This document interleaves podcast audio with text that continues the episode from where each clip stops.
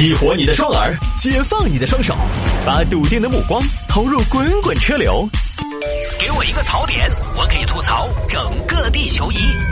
微言大义，换种方式纵横网络江湖。欢迎各位继续回到今天的微言大义啊！来，下面这个我们来看这个呢，女子整容化妆后遭拒登机啊，长得不像要去开证明。今天我们的节目终于算是成都专场了啊，也在成都。一月十四号，有位张女士，她呢要坐飞机去上海，机票买好了，人也到了，过安检。下一位，身份证登机牌儿。嗯，我看啊，这个是你的身份证吗？是我，就是我，我是张素芬。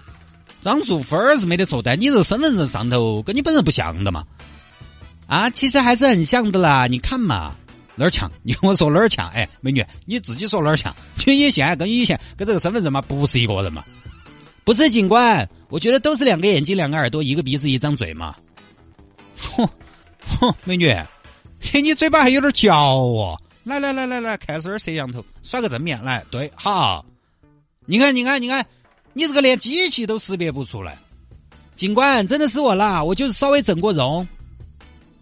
哈，看嘛，整过人。是不是？整个哪儿？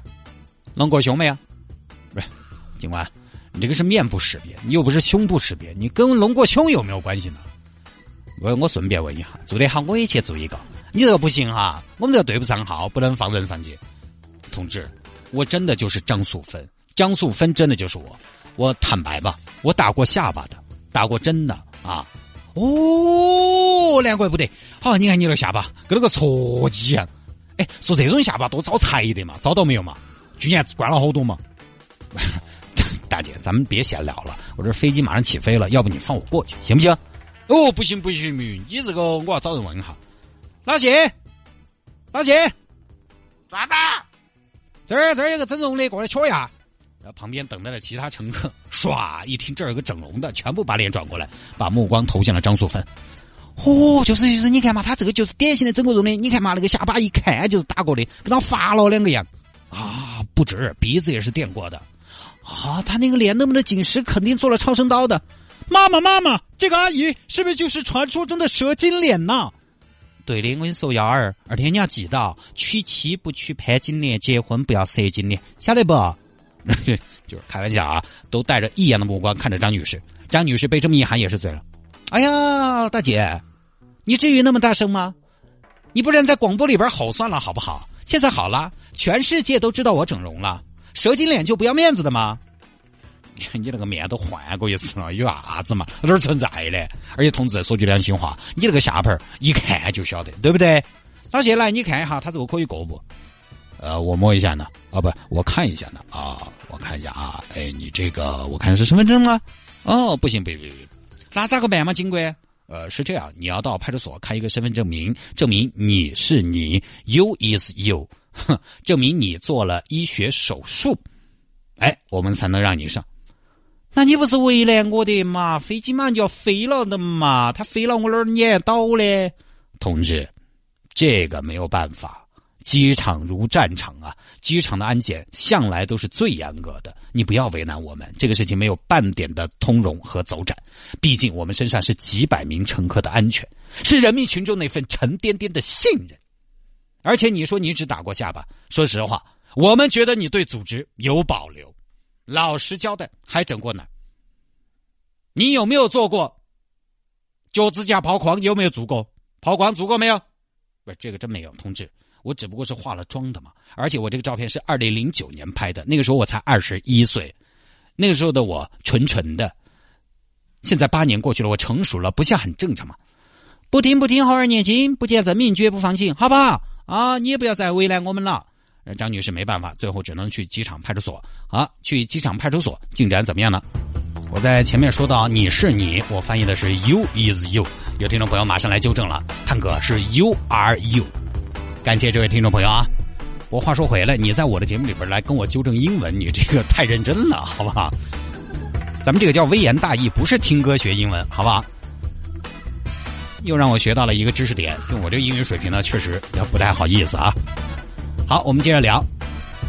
安检的工作人员说了，让张女士呢可以去机场派出所开一个证明。张女士也去了。警官，警官，干嘛？我开一个个人身份证明。安检说我真人和身份证不强。啊，这个这个我们开了身份证明也没有办法，因为我们开身份证明也就是证明这个身份有效，和身份证的效果是一样的。然后呢，中中间张女士想各种各样的办法。来嘛，警官，你想个办法嘛？你看嘛，我这户口本，我妈才给我传过来的。看嘛，张淑芬儿综合镇仁和乡六大队五组。看嘛，张淑芬儿，你看嘛，上一周在红竹山泡了温泉店，我成功入住了的，对不对？你看嘛，这个都是登了记点。你说在红珠山泡温泉的人，可不可能有安全隐患嘛？那都是条件可以的噻，因为我们一不仇视社会噻，对不对？然后你看嘛，这是我的开房记录。那整个就没得四星级以下的宾馆，我没住过。你说我这种条件可不可能撒谎嘛？求求你了，警官，你帮我说一下嘛。会期马上就要会了，会了我就撵不到了。我老公还在那边等到我的。谢队长，你看素芬她这个情况，这样，我带你去过安检。民警心想这个东西呢问题不大，带她去吧。张女士也是喜出望外。谢队长，谢谢你啊，你真的是再生父母妙手回春，观音菩萨。在世啊，哎，观音就不用了，我们是人民公仆。然后民警带过去啊，张女士心想没问题了吧？结果去了之后，这儿这个女娃娃等他过去，好，把你的机票出示一下，一刷机票作废了，哼 这个就没办法了。素芬，节哀，谢队长，就是觉得特别无奈啊。张女士觉得太造孽了，我好不容易遇到谢队长这么一个对的人，结果呢票又作废了，造化弄人。张女士没办法，最后只能选择当天不走了。第二天，张女士是坐火车去了上海，坐了高铁。呃，但是呢，张女士还是对这个事情耿耿于怀。于是呢，可能是不是就找媒体报了这个事情？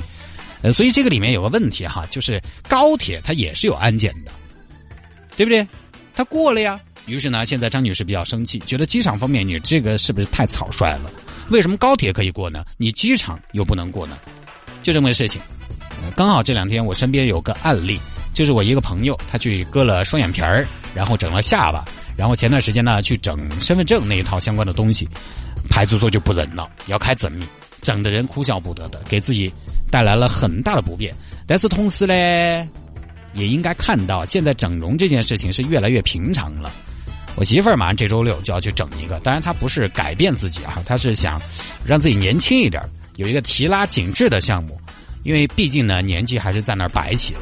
生了孩子之后，这些年，你看从体重一百六十斤降到现在一百零几这样一个体重，那么以前，对不对？你虽然肉减少了，但是你那个皮还是在那儿没缩回去的嘛，就垮起了。地球引力作用越发的强大，脸已经垮成沙皮狗了。所以呢，想提拉一下。我当时还劝过他，我说你确定要整吗？那个东西有点捅哦。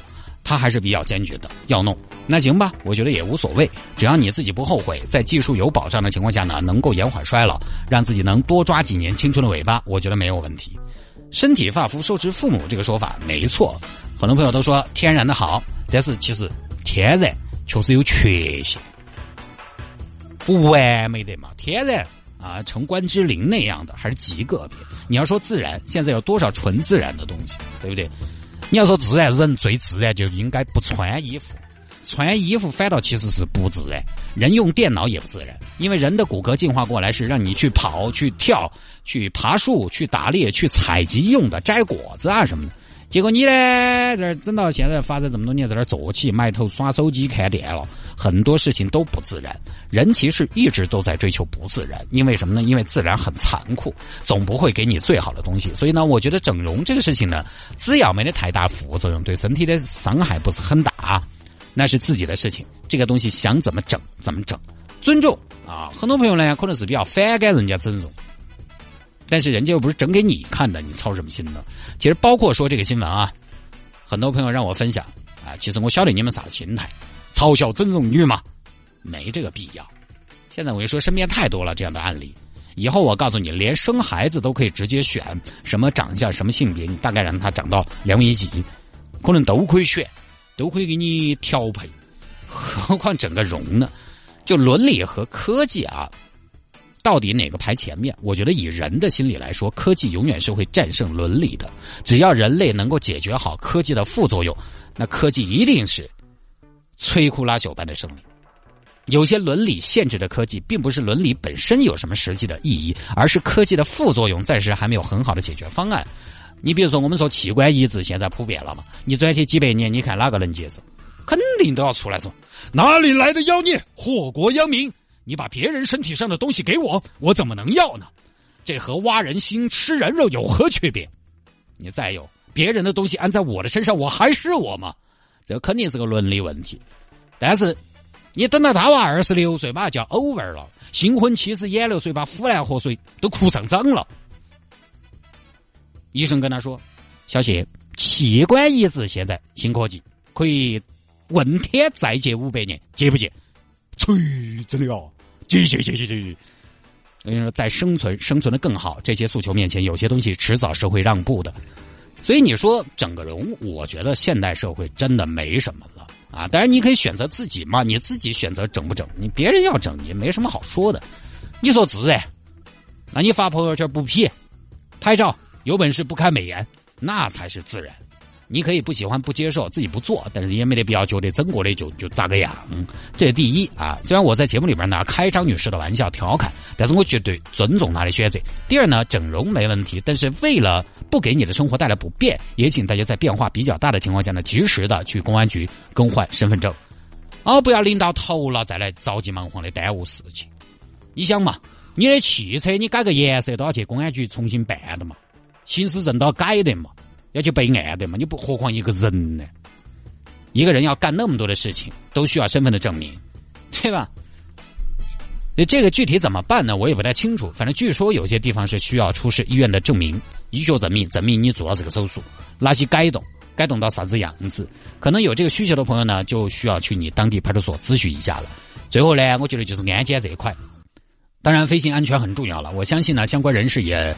不是想故意的为难张女士，但是呢，在现在这种事情越来越多的情况下，有没有可能说有一些既保证安全，同时呢也能方便乘客效率更高的一些办法？这个我只提出这个问题哈，我嗯不想方案，毕竟我挣的是一份主持人的钱。你比如说，嗯，有朋友说的指纹识别，还有我想到的呃瞳孔识别之类的，是不是都行？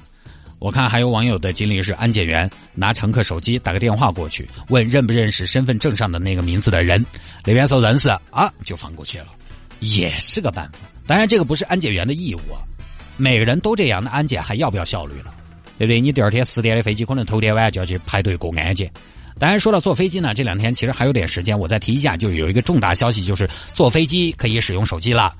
当然，我必须要说，目前还不是每一家航空公司都允许在飞机上使用手机。我知道的，东航、海航今天已经可以了。然后呢，南航是明天开通，国航说是好像还在制定这个相关的规范吧。今天早上是看到国航还在制定规范，不晓得今天一天他们制定好没有。所以呢，具体能不能使用，还要视你的航空公司的具体规定，不是每个都可以啊。还有呢，飞机上可以使用手机，大家我看都挺高兴的。但是我不知道这个有多大用。飞机上可以使用手机，不代表飞机上可以打电话。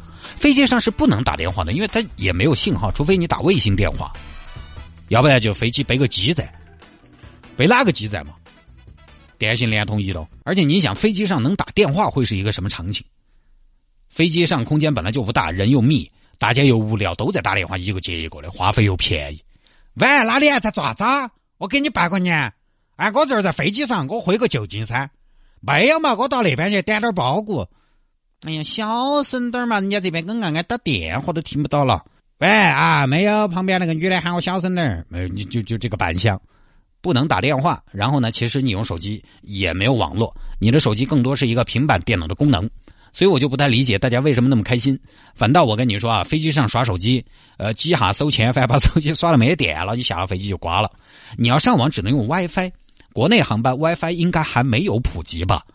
国外有些可以，但是呢要收费，所以我估计以后 WiFi 可能会成为航空公司的一个增值服务。我看了看国外的价格，反正不便宜。反正我是觉得吧，是个好事情啊。但是有时候在飞机上呢，我就觉得玩手机意义不大，因为我在飞机上我就不能认真的做一件事情。我从小专注力就不太好，很多朋友在飞机上睡觉，我就睡不着；很多朋友在飞机上工作，我也不太可能。我是一起飞兴奋半个小时，厕所可以用了，叮，兴奋半个小时；送餐了，噔，又要兴奋半个小时；飞机遇到气流了，抖两抖，叮，要兴奋半个小时；降落了，看见城市了，叮，要兴奋半个小时，就差不多几个小时就下来了。就是专注力差啊，就可能对我来说意义不是很大。